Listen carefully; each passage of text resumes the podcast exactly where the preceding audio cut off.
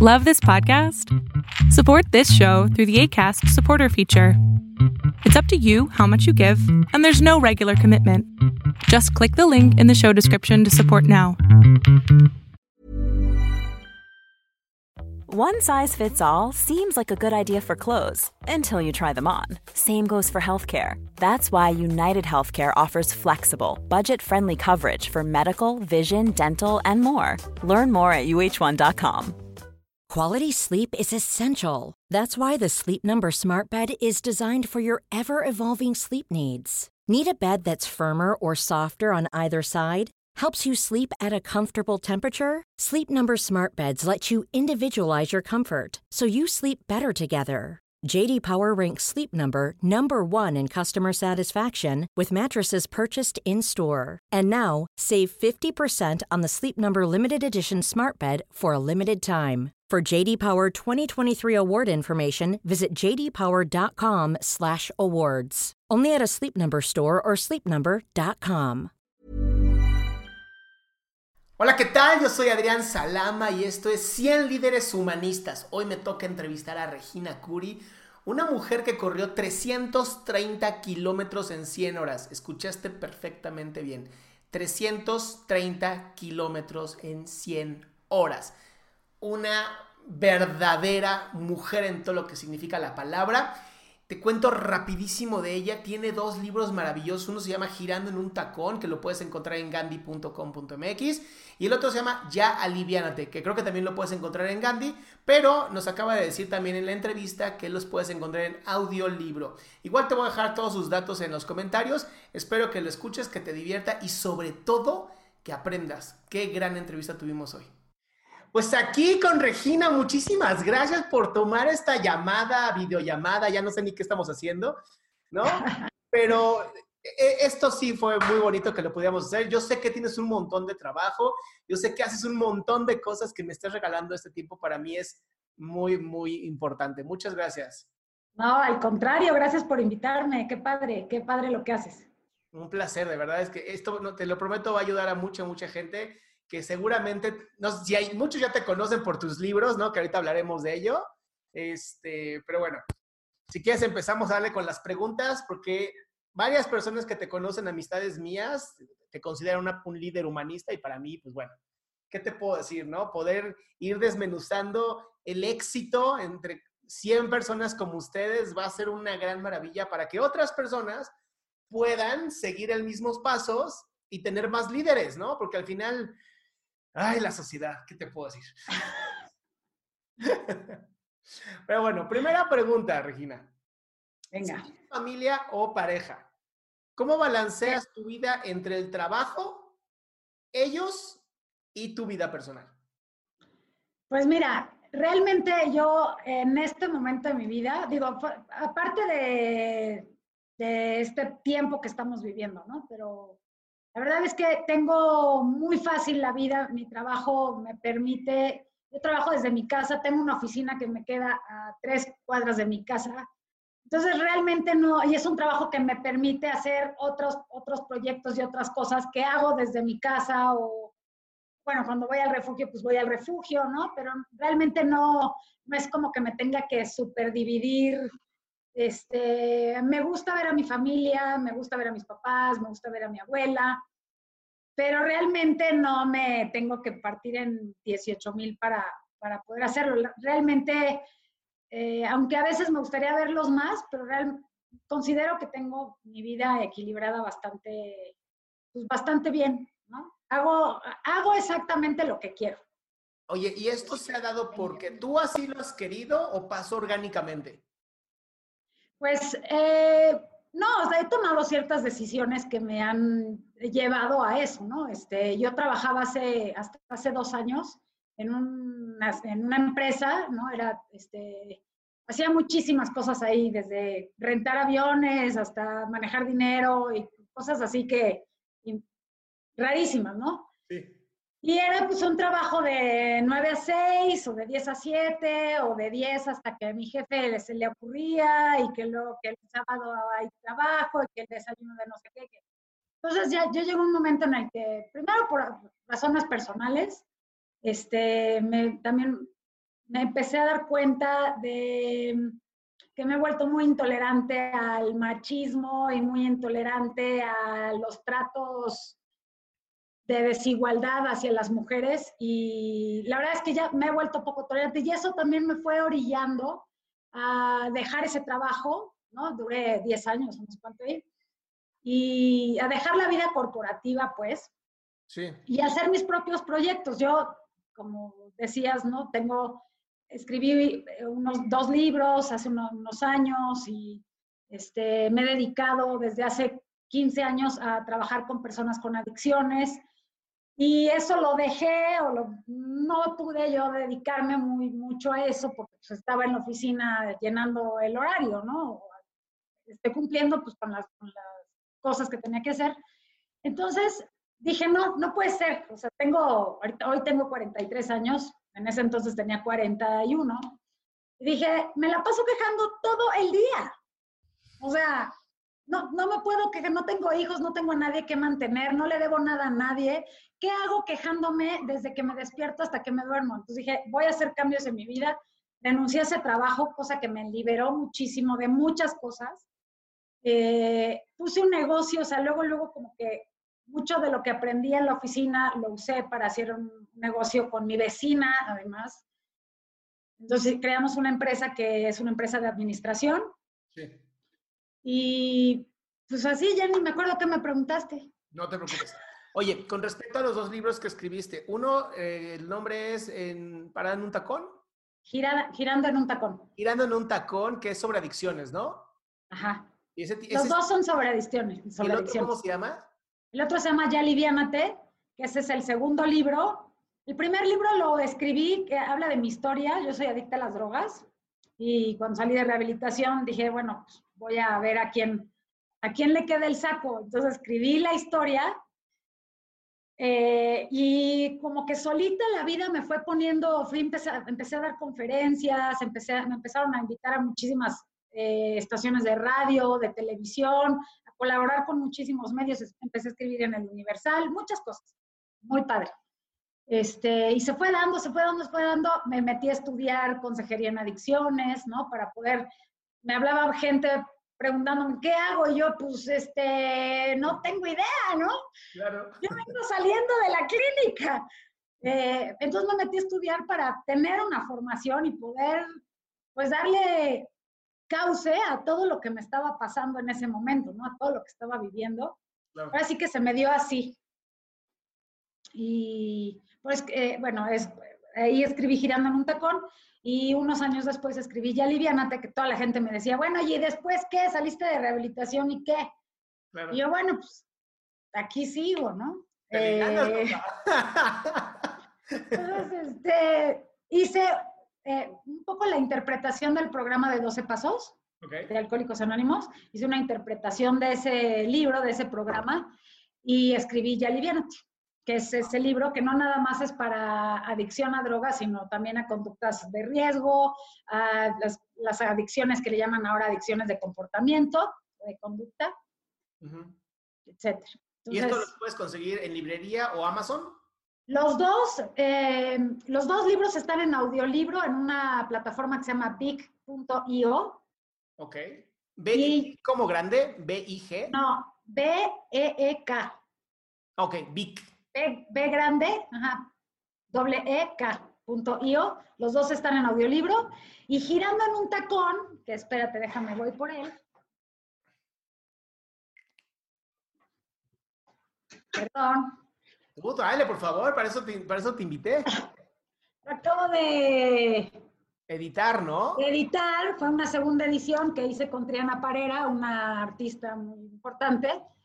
Ella me ayudó a recontar la historia, lo hicimos ilustrado, ahorita lo voy a abrir este para enseñárselos. Y apenas salió hace dos días, llegó a gandhi.com.mx lo pueden comprar. Todavía no está en todas las tiendas, va a estar, pero pues se nos atravesó. Pero Gandhi hace envíos. Sí, Gandhi te lo lleva a la puerta de tu casa en toda la República Mexicana. Sí, no, no, por eso, para que lo, lo pidan. Qué bárbaro. Sí, sí, sí, para que lo pidan. Oye, ya, basándome en esto, ya basándome en esto, porque creo que entra perfecto la segunda pregunta. Ajá. ¿Cuáles son tus valores estos valores que te mueven, que hacen que escribas, que estés emocionada, que apoyes a tanta gente. ¿Cuáles son esos valores? Mira, eh, a mí me, eh, me gusta mucho, es que no sé si, si, se dice me gusta o qué, pero como yo me apoyo mucho en, trato de apoyarme, ¿no? Más bien porque no quiero pecar de santa ni nada, que para nada soy, pero me gusta mucho la honestidad, la franqueza. O sea, creo que es un valor eh, no tiene caso relacionarte si no, hay si no hay una buena dosis de honestidad. O sea, ya me da flojera, ¿no? Y creo que desde esa honestidad eh, hago las cosas desde, no para figurar, sino, pues a mí se me dieron, se me han dado infinidad de oportunidades en la vida y pues creo que eh, a mí me parece importante aprovecharla desde la honestidad, la generosidad, ¿no? este, la lealtad. Y es, pues yo creo esos son los que me, son los valores que me, pues que me gustan, que me mueven, con los que me gusta, con los que me gusta relacionarme, ¿no? Y también, también eh, si hay personas que yo me empiezo a dar cuenta, pues que esos valores no los tienen, pues también me da flojera ya, o sea. Me, sacaste las palabras de la boca, ¿eh? Justo te iba a preguntar, ¿qué haces? ¿Qué necesidad? Pues los dejo de hablar, los dejo en visto. Ok. O sea, ghosting. o sea, la verdad es que soy muy, soy muy, muy afortunada, Adrián, muy afortunada del día de hoy haber tomado ciertas decisiones en mi vida que me permiten poder mandar a la goma a, a personas que no tienen esos mismos valores o que no me identifico o que tengo que fingir algo que no soy, ¿no? Claro. Con esas personas, o sea, si alguna vez lo tengo que volver a hacer, pues lo volveré a hacer, tendré que fingir, pues finges, ¿no? Hay que adaptarse a la vida, a lo que sea, pero hoy tengo la oportunidad de, relacionarme con quien yo quiero, de estar con quien yo quiero, de convivir con quien yo quiero y pues bajo estos principios, ¿no? O sea. Ok. La, la, siguiente pregunta la voy a modificar por algo que dijiste al inicio que me gustó mucho. Tú dijiste, ya, estoy, ya estaba harta de la desigualdad, harta podríamos incluso decir de esta em, sistema patriarcal, ¿no? En donde se favorece mucho más al hombre que a la mujer. Ajá. ¿Te consideras feminista? Totalmente. Ok. Mil por ciento. Y no entiendo, bueno, sí, cien por ciento. Ok. Basándote en que sí te consideras feminista, ¿va? ¿Cómo, ¿Cómo te desarrollas tú como feminista y cómo ayudas a otras mujeres a desarrollarse? Pues, híjole, es complicado porque no es que ayudes a otras mujeres como si estuvieran desvalidas, ¿no? No, no, no, me refería a desvalidas. No, no, no. Más, a la parte del apoyo de, en educación. Sí, sí, sí. Porque hay muchas que siguen bajo un mismo régimen patriarcal.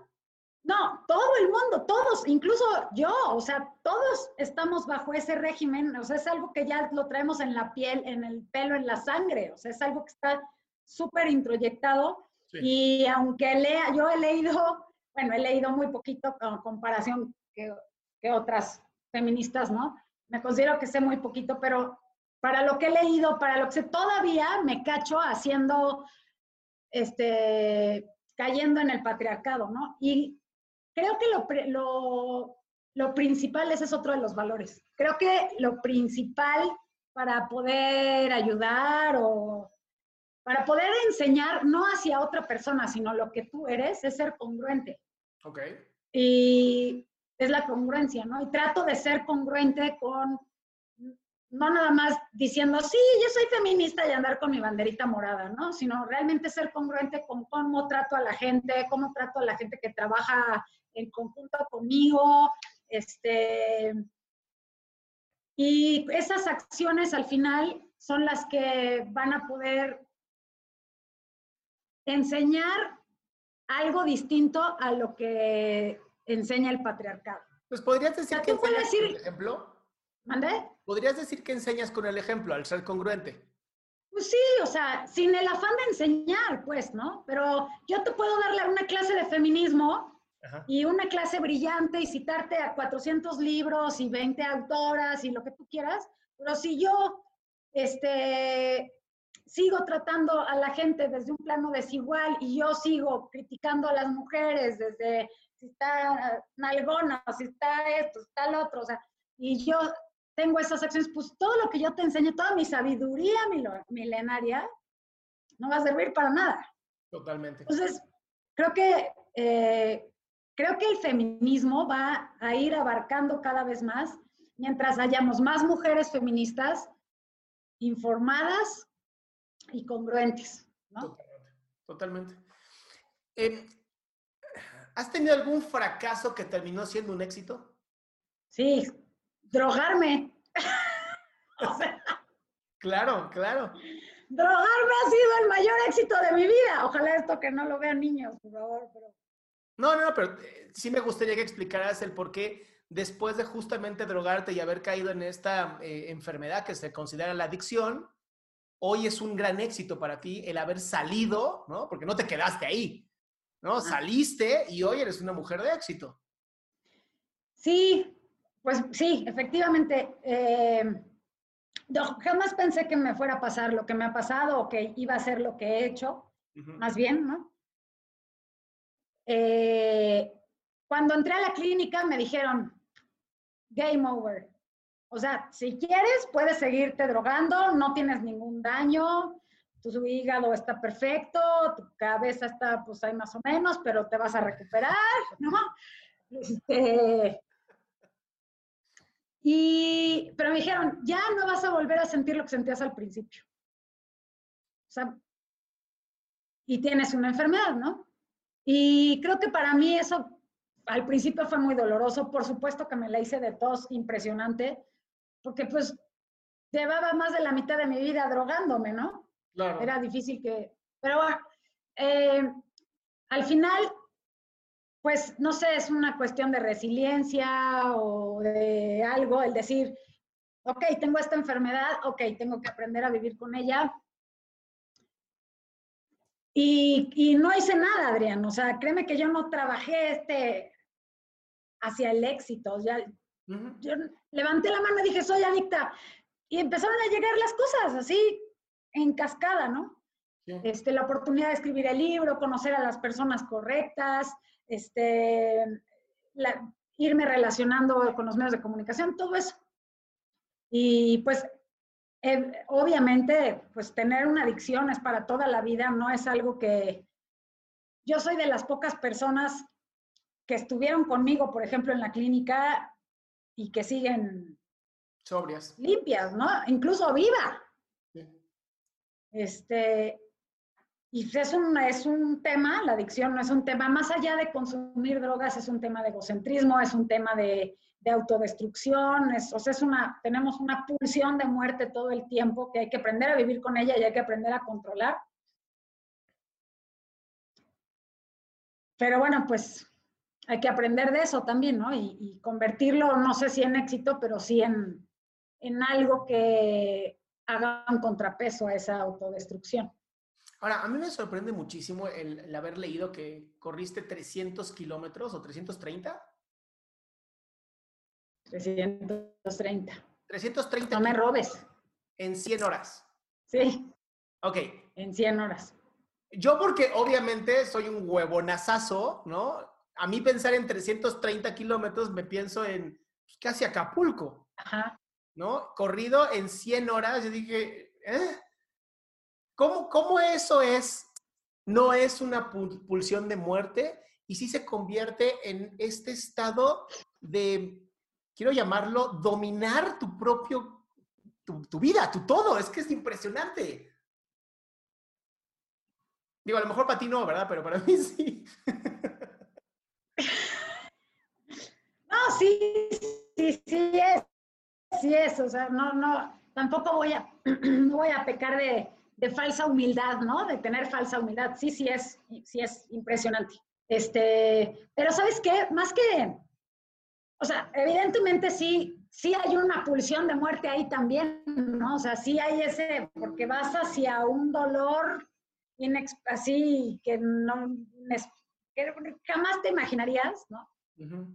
Pero, no sé, a mí esa carrera me enseñó a, fluir, me enseñó a, correr así, correr ultramaratones, me ha enseñado muchísimo de la vida, hacer esta, esta comparación, o sea, correr una carrera de esas es mucho a llevarte al presente, mucho a resolver y a improvisar lo que te, las cosas que no puedes controlar, o sea, muchísimas cosas de la vida misma, ¿no? Y es muy, muy interesante, además, ser tu propio contrincante. Totalmente. Que no sea tu libro, ¿cuál es un libro favorito?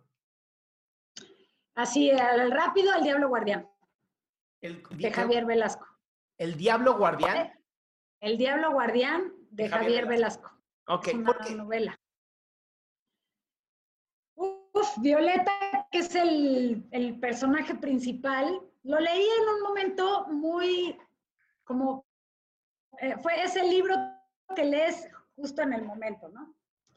Este, la historia es de una chava que se empieza a traficar con, no sé, es un libro que podría leer muchas veces, ¿no? O sea, la historia está muy bien contada, no va a lugares comunes, muy bien contada, los personajes se entrelazan increíble y te tienen el filo de la silla todo el tiempo, es increíble. Te congelaste. Ok, dame un segundito porque parece que se me está yendo la señal. Oye, eh, Regina, ¿qué son para ti las excusas?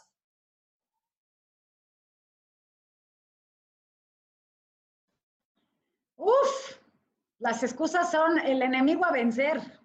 Ok. Eh, Totalmente, o sea, las excusas es hasta incluso diría como un mecanismo de defensa, ¿no? Para que, para no esforzar el cuerpo, para no forzar el cuerpo, para no tener que sufrir un esfuerzo, ¿no? Pero pues es un poco contradictorio porque al final el esfuerzo te llega a una satisfacción mucho mayor que la satisfacción que te puede dar, darle, eh, que la satisfacción que te puede dar, hacerle caso a la excusa que te está impidiendo hacer lo que tienes que hacer, ¿no? Totalmente. Eh, pero las, las excusas son súper poderosas, son, pues es un boicot, un auto boicot total. Y, y, que puede agarrar con las manos en la puerta hasta el más vivo, ¿no? O sea, como que se confabula una cosa con la otra, sale la excusa y pum, se te acabó la carrera, se te acabó el día de trabajo, se te acabó el día de estudio, se te acabó todo. Ok. Pero nunca, nunca una excusa será más placentera que el haber logrado lo que te, lo que te proponías. ¡Qué frase! ¡Qué bárbaro! Está preciosa tu frase. A ver, esta, esta es una pregunta que me gustaría que pensaras hoy en el contexto de COVID-19 y malos gobiernos por todas partes y teorías de conspiración, porque ya sabes, ¿no? Sí, sí, Si hoy pudieras mandar un mensaje de texto, ¿ok? A todo el mundo, a los casi 8 mil millones de personas, este mensaje de texto va a ser traducido a todos los idiomas. ¿Qué te gustaría que la gente recibiera de ti y qué diría ese mensaje? No te la hagas de pedo. me encanta. me encanta, me encanta. A ver, ¿tienes alguna frase que te inspire diariamente? O sea, que te digas tú todos los días. Esa. No te la hagas de pedo. No te la hagas de pedo, en principio. Ajá. Este, y estate presente. Estate presente, me lo digo todo el día. Okay. O sea, si ahorita que me levanto a entrenar aquí en la casa, ¿no? Pues este, y hay veces que no quiero, no me quiero despertar temprano, estate presente, o sea, es primero una cosa, luego otra, luego otra, y eso me lo, hay veces, hay días que no, hay días que no me la digo, para nada, y todo fluye y no me tengo que, que pues, no me tengo que, que estar como, como frenando, ¿no? Sí. Como hoy, hoy pues amanecí un poco cansada por unas cosas que he estado haciendo, bla, bla, bla, y, amanecí así, pero me mantuve presente y ya después el día ha fluido muy bien, ¿no? Ok, muy bien. ¿Cuál es la mejor inversión que has hecho a nivel personal? Uy, buena pregunta, ¿eh? ¿eh? Todo lo que he invertido en mi, en mi recuperación. Ok, o sea, todo, coaches, entrenamientos, psicoterapia. Entrenamientos, sí, sí, sí, o sea, desde, bueno, la, clínica no la pagué yo, la pagaron mis papás, pero se incluye en la inversión. Claro. a partir de ahí, la terapia, eh, ir a mi grupo de autoayuda, empezar, o sea, hacer ejercicio, mis carreras, este, todo lo que, todo lo que me dé un bienestar en el alma, aunque correr 330 kilómetros a lo mejor parece que no lo es, pero sí lo es. Todo eso es la mejor inversión que, puedo, que puedo hacer. O sea, no me pesa lo que tenga que invertir, ¿no? Si es sacrificio de tiempo, no me importa. Si es, este, también eso me ha dado también muchas herramientas, no nada más para vivir, que sí, ¿no? Principalmente para mí, para vivir, pero también me ha dado muchas herramientas para atender casos de personas que han necesitado ayuda o que han necesitado asesoría, ¿no? Claro. ¿Cómo, cómo dirías tú que has construido tu éxito? O sea, ¿qué ladrillos has puesto para ir construyéndolo? Buenas relaciones.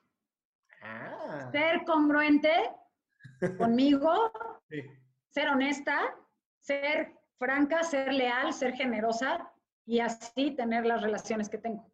Claro. O sea, ¿qué? Justamente que quería agarrarme de ahí, de las relaciones que tienes, para preguntarte el... Ya habías dicho al inicio que cuando una relación no valía la pena simplemente a la chingada, ¿no? ¿Cómo haces para mantener una, que las relaciones sigan siendo de construcción mutua? Ahora, sí, o sea, hay veces que las relaciones no, no necesariamente es que se van a la, guama, ¿no? O sea, a veces las relaciones cambian, no son, las relaciones son muy dinámicas, incluso las relaciones de pareja, ¿no? este, son dinámicas, y hay veces que, que está, te relacionas de una manera, pero algo pasa, no sé, que sea, y esa relación cambia, pero sigue, y sigue mucho más fortalecida quizá que como estaba, ¿no? Este, yo eso eh, eh, hago con, mis relaciones, o sea, realmente no, no soy una persona que, o sea, me considero una persona que se relaciona bien, eh, no sé de pareja, pero con la gente, pues, o sea, laboralmente, no, no soy una, no soy conflictiva, ¿no? O sea, trato para no decirte lo que no soy, mejor te digo lo que sí soy, ¿no? Trato de ser congruente, pues. Sí, sí, totalmente. Y sobre todo algo que me enseñó Berta, Berta es, era la directora de Monte Fénix, cuando estuve trabajando con ella un tiempo, me, siempre me decía esto, que también es algo que me repito, siempre guíate por el principio. Si tú te guías por el principio, a lo mejor te vas a equivocar, pero es el principio. O a lo mejor no te va a gustar lo que va, a lo que vas a llegar, pero va a ser el principio. Y eso es... Y ahí puedes ir corrigiendo, ¿no? Si vas desde el Sí, sí, sí, sí. Ok, que no sea correr 330 kilómetros por hora. ¿Tienes algún hábito o gusto curioso?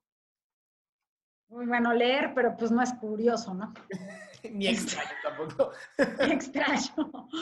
Este, pues me gusta hacer retos. No sé si sea, curioso, el, jueves pasado fue mi aniversario de AA y me propuse correr adentro de mi casa 100 mil pasos. ¡Wow! Ok. Me tardé 12 horas, menos de 12 horas.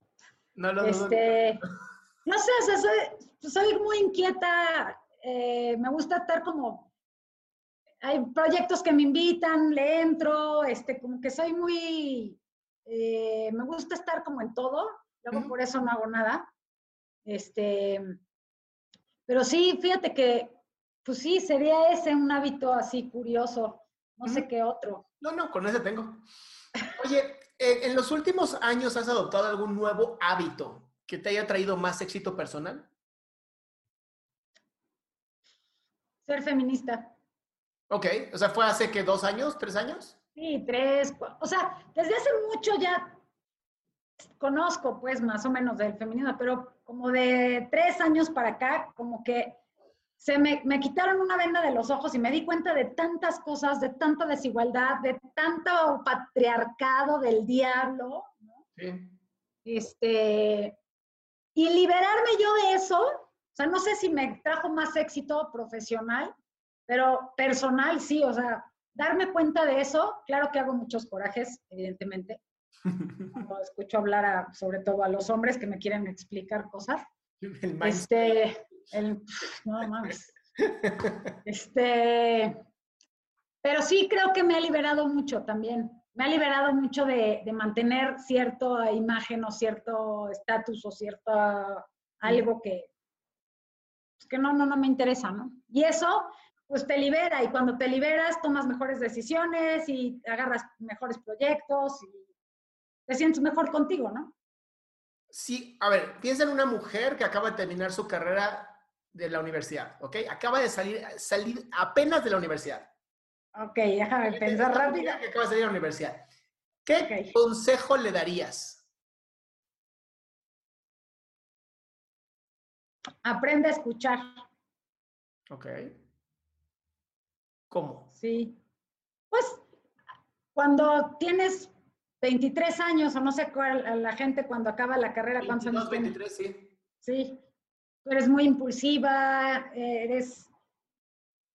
Crees que sabes todo. A los 22 años crees que sabes todo. La verdad es que sabes muy poco. Y, pero en esta cosa de que yo sé todo, no escucho. Claro, claro. Eh, creo que ese, creo que ese sería, este, ese sería un consejo. Aprende a escuchar. Ahora viene a la segunda. ¿Qué le aconsejarías ignorar para que aumente su éxito?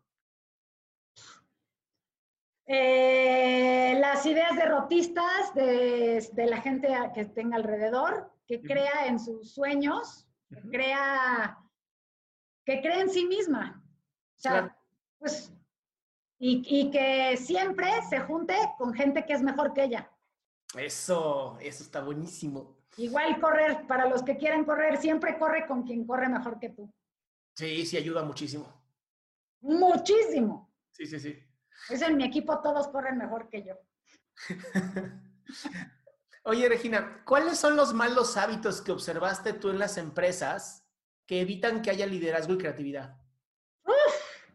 El estar contrapunteando a los empleados unos con otros, el estar intrigando, este, eh, el decir verdades a medias o mentiras grandes o mentiras a medias, o sea, el no tener un discurso congruente y real sobre lo que está pasando.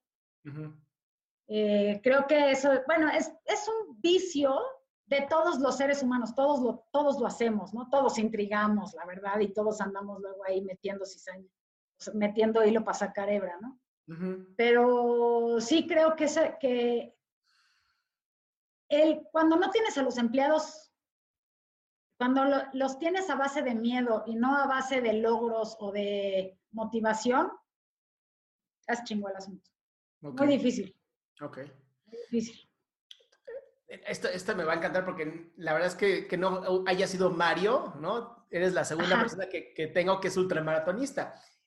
¿Cómo retomas la concentración cuando estás agotada ya? Cuando te faltan no sé cuántos kilómetros, ya estás agotada. ¿Cómo retomas esta concentración?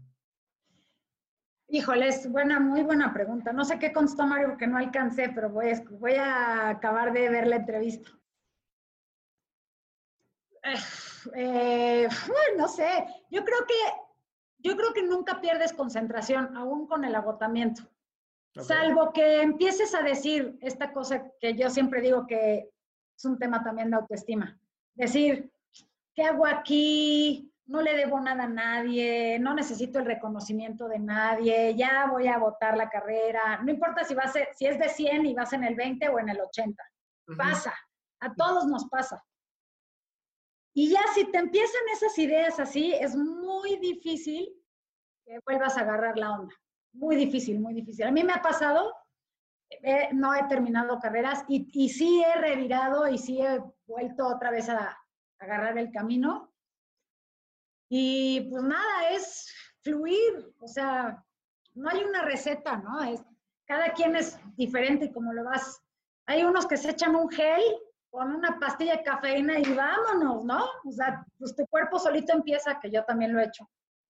Este, o llegas a un abastecimiento y te felicitan y a veces te dicen algo positivo que te hace clic y pues luego, luego vuelves a, agarrar la onda, ¿no? Yo hay carreras, mi primera carrera de 100 kilómetros, me repetí todo el tiempo desde que empezó hasta que acabó, esta es mi carrera, esta es mi carrera, esta es mi carrera, esta es mi carrera, esta es mi... Todo el tiempo, Adrián, sin música ni nada. Esta es mi carrera, esta es mi carrera, esta es mi carrera. Y así la acabé. Ok, perfecto. Eso, eso no lo tenía en las cosas de los líderes humanistas y me encantó. Hacen Es un mantra, es como un mantra. No, hermoso, es hermoso. Sí. Oye, al final, cuando ya termina tu día, estás acostada en la cama, estás cerrada los ojos, ¿cuáles son tus últimos pensamientos? Que no hagan ruido los perros del vecino de arriba. Te lo juro.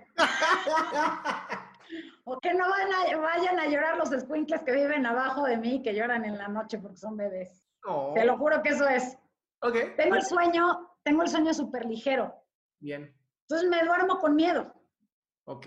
me duermo con miedo a no dormir. Aunque tomo un medicamento, pero de todas maneras sí es, es complicado. O sea, pero sí no, a lo mejor pensabas que iba a decir algo muy romántico, pero no. O sea, eso es lo que, No, la verdad, la verdad me gusta, me gusta esto porque son honestos, ¿no? Y eso es lo que estoy buscando. No estoy buscando ni políticos, ni, no, quiero gente de verdad honesta que diga, así soy y está bien. Porque mucha Sí. gente tiene esta idea de que, no, el líder debe de ser como Superman. Esos son cómics. Esos son cómics. Por eso no existe. Exacto, no existe. Y ya, la última pregunta. ¿Qué es para ti ser un líder humanista? Vamos a ver. Bueno, un líder es, es una persona que jala, no necesariamente con esa intención, ¿no? Un líder hu- humanista, bueno, el humanismo sabemos que es como regresar al centro, ¿no? Del, del- del ser humano. Sí. Y pues un líder humanista me creo que es una persona que es congruente con lo que dice, con lo que habla y con lo que hace. Ok, muy bien, muy bien. Tengo aquí que tus redes sociales, dame un segundito. Tengo Twitter, Regina Curi, Ajá, Instagram, Regina Curi, ajá. y también girando en un tacón ilustrado. Sí, Instagram. ese es el, el Instagram del libro, pero las dos con mi nombre son este, la- las mías. Sí. Perfecto. Quieres un libro girando en un tacón ilustrado en gandhi.com.mx. Va, pues de verdad te agradezco muchísimo, Regina, que me hayas tomado esta videollamada. Esto seguro le va a ayudar a muchísima gente, ¿no? Y a muchas chicas que a lo mejor en algún momento dijeron, se me hace injusto o quiero hacer esto, pero no sé cómo, o a lo mejor correr tanto es solamente para hombres y de pronto te ven a ti y dicen, ¡Ah!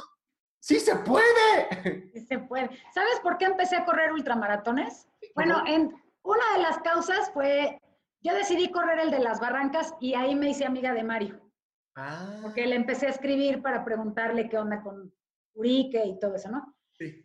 Este, pero antes de eso, yo, yo leí la historia de, de Betty Camiade, que es una señora, una mujer de Guadalajara, era chovi, ¿no? Este, que nunca había movido un dedo en su vida y, de- y tuvo algunas depresiones o cosas. Y el doctor le dijo, te recomiendo que salgas a correr. Y la mujer se salía a correr en su privada. Claro. ¿Cuánto podría medir la privada? Sí, ¿no? un kilómetro. Y ahí corría. Y Betty ha sido de las primeras mujeres en romper récords mundiales en Wow. ultramaratón y empezó a correr a los 40 y 40 o... O sea que no hay edad para empezar, ¿verdad? No, hombre, no hay edad. Es más, mientras más grande seas, más, ya iba a decir más mejor. Mejor preparada estás o preparado estás para correr un ultramaratón porque tienes más cabeza. Tendrás menos fuerza, pero tienes mucho más cabeza que un ultramaratón se corre así. Wow. De verdad te agradezco muchísimo esta entrevista, Regina, y te prometo que en cuanto esté, te mando ese link. Buenazo, buenísimo. No, gracias a ti, gracias a ti. Qué padre que, que lo pudimos hacer, que nos coordinamos. Pues muchísimas gracias. Bye. Gracias a ti. Bye.